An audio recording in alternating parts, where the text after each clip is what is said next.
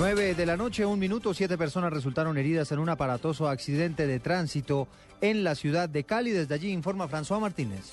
El agente especial de bomberos Cali, Carlos Ortiz, manifestó que dos personas quedaron atrapadas en medio de las latas retorcidas. Hubo en total siete personas heridas. Automóvil particular y una motocicleta, cuatro personas de la, de la buceta, dos personas que resultaron atrapadas dentro del automóvil y el motociclista lesionado. En total, siete personas lesionadas a la altura del motel Heisha en la autopista Cali-Jumbo. Ese es el accidente ocurrido. Una de las personas se encuentra en grave estado de salud. Se investiga las causas del múltiple choque. En Cali, François Martínez, Blue Radio. 9 de la noche, dos minutos. Vamos a la URI de Tunjuelito, donde avanza la audiencia de interrogatorio de Leonardo Rocha, el hombre que le quitó la vida a una niña de seis años y luego huyó del lugar. Allí se encuentra Alejandro Tibaduiza. Leonardo ya completa dos horas y media esta diligencia de interrogatorio de Leonardo Rocha acá en la unidad de reacción inmediata de Tunjuelito, al sur de Bogotá, a la espera de que la Fiscalía solicite a un juez de la República una orden de captura o por el contrario, en libertad al conductor que atropelló y causó la muerte de la pequeña Geraldine de seis años en la noche del pasado 31 de diciembre. El abogado de las víctimas, Alfredo Cotes, descartó en todo caso que hoy mismo haya una audiencia de imputación de... Todo indica, todo indica que no, porque la conversando con el señor fiscal, me ha manifestado que tiene varias audiencias pendientes con presos, con detenidos, entre esos, entre esos algunos de homicidio.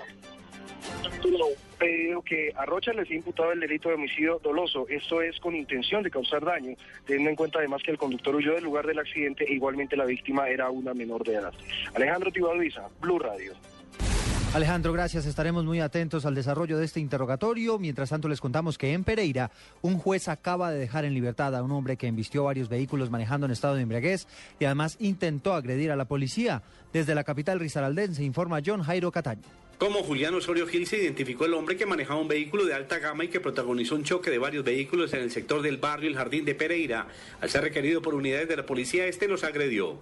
El hombre tenía tercer grado de embriaguez. Al respecto, Juan Carlos León, comandante de la policía de Pereira. Ahí de inmediato por estación afectada llamaron a la policía pues para que se hiciera el procedimiento como tal y al momento de llegar la policía, el sujeto trata de agredir a los miembros de la institución, ahí de fiscalía. Al ser presentado ante un juez de control de garantías por el ataque a los uniformados, este fue absuelto por el juez. El implicado no aceptó los cargos imputados. El coronel León asegura que esta conducta es escarcelable. La cuestión es que como el delito escarcelable, pues eh, de inmediato pues eh, el, el señor no acepta los cargos pero el proceso judicial sigue como tal. A Julián Osorio Gil, presunto agresor, le fue suspendida la licencia de tránsito por cinco años y continuará en el proceso administrativo.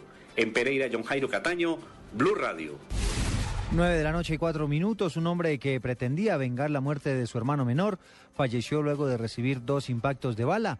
El hecho sucedió en la ciudad de Neiva, donde se encuentra Edgar Donoso. El hecho se presentó en el barrio Alberto Galindo cuando Sergio Andrés Jiménez, de 20 años, conocido con el alias de Cachetes, pretendía tomar venganza de alias Quicho, pero este respondió hiriéndolo de muerte. Coronel Miguel Moncalino, comandante de Policía Metropolitana. Este Cachetes llega al barrio Alberto Galindo con un arma de fuego, ataca a Quicho, le propina unos impactos. En esos momentos reacciona la patrulla del sector, neutraliza al delincuente que le ocasiona la muerte a alias Quicho, se enfrenta contra la policía, es reducido por parte de nuestros uniformados, se cata al responsable, igualmente se le incauta el arma de fuego con el cual cometió el ilícito. El asesino se recupera de las heridas recibidas y se espera realizar pronto el proceso de judicialización. En Neiva, Edgar Donoso, Blue Radio. Gracias, Edgar. En las celebraciones de fin de año en el Quindío, 20 personas resultaron lesionadas en 179 riñas callejeras. El balance que entregaron las autoridades lo tiene hasta ahora Nelson Murillo.